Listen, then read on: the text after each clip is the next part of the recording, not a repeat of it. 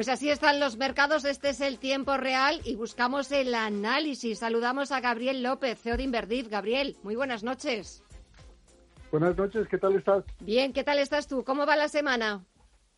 Bueno, la verdad es que es sorprendente el comienzo de, del mes de, febrero que hemos tenido seis días de alza y, y casi la mayor parte del crecimiento que hemos tenido eh, este año eh, ha sido en estos días.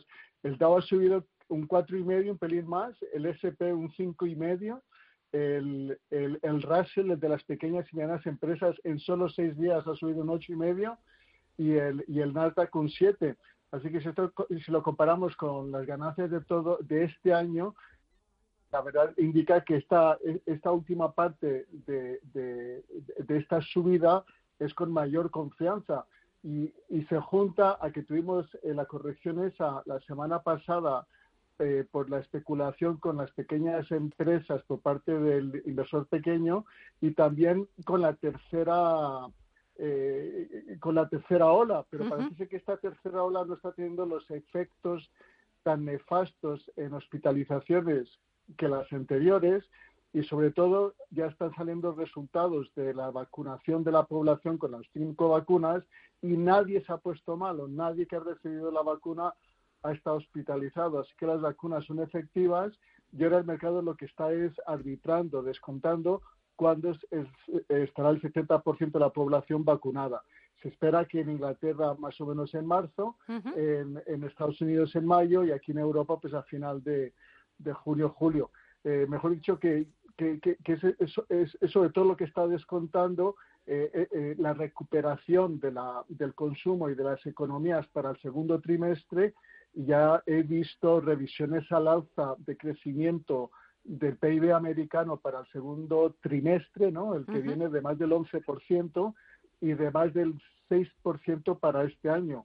Así que esto es muy significativo. Además, tenemos que añadirle que los bancos centrales siguen estando muy relajados todos los días salen miembros de la Reserva Federal hablando, hoy salió el de Texas y dice que por el momento la política monetaria se va a mantener hasta el año que viene, mejor dicho que todas estas compras se van a mantener hasta el año que viene y, la, y si hay una subida de tipos solo se descuenta hasta el 2023.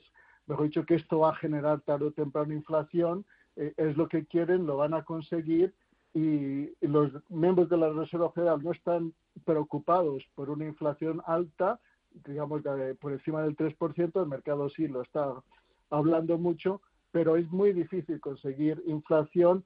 Puntualmente vamos a estar en el 2% en el mes de abril, porque el año pasado fue muy baja, pero mantenerse en un plazo de tiempo medio en el tiempo, que es lo que quiere la Fed, no se va a conseguir hasta el año 23 o 24, es alrededor del 2%, el 2,5%. Así que tenemos eh, todo eso a nuestro favor una, una, una recuperación sincronizada de todas las economías mundiales, los mercados emergentes que se benefician del incremento de la demanda de materias primas.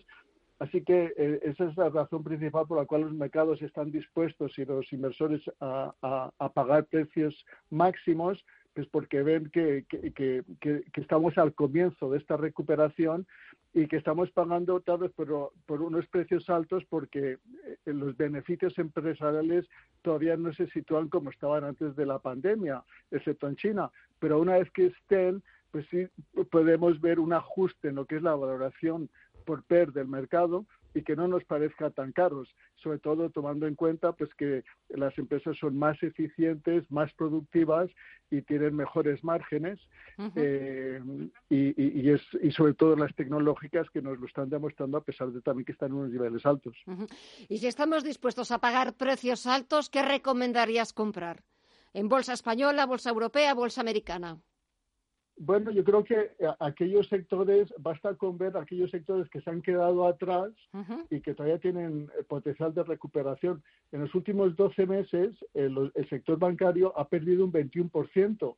Sí que es cierto que es increíble, ha recuperado un 11%, mejor dicho, que estaba en el 32-33% por encima, pero todavía tiene un gran potencial de recuperación el sector bancario porque es muy sensible a la subida de tipos por sus márgenes. Así que el sector bancario, el, la BNP, ING, estos son los bancos que, a mí me gustan.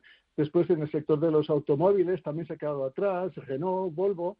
Eh, en el sector de petróleo energético, el petróleo que está ahora a 60, 65 va a subir, eh, pues Total, Repsol, eh, empresas así. Aquí en Europa también el sector de consumo, de lujo, sobre todo los en Asia hay mucho mucho apetito a, consumir lujo eh, que es la, la, francesa Louis Vuitton pues son empresas que a mí me, me atraen bastante. Pues eh, nos quedamos con todas esas compañías, tomamos nota no solo de las recomendaciones, sino también del análisis. Gabriel López, CEO de Inverdiv, como siempre, muchísimas gracias por los comentarios, por las opiniones. Que pases una muy buena semana, cuídate mucho y hasta el próximo martes. Un fuerte abrazo. Igualmente, Gema, gracias.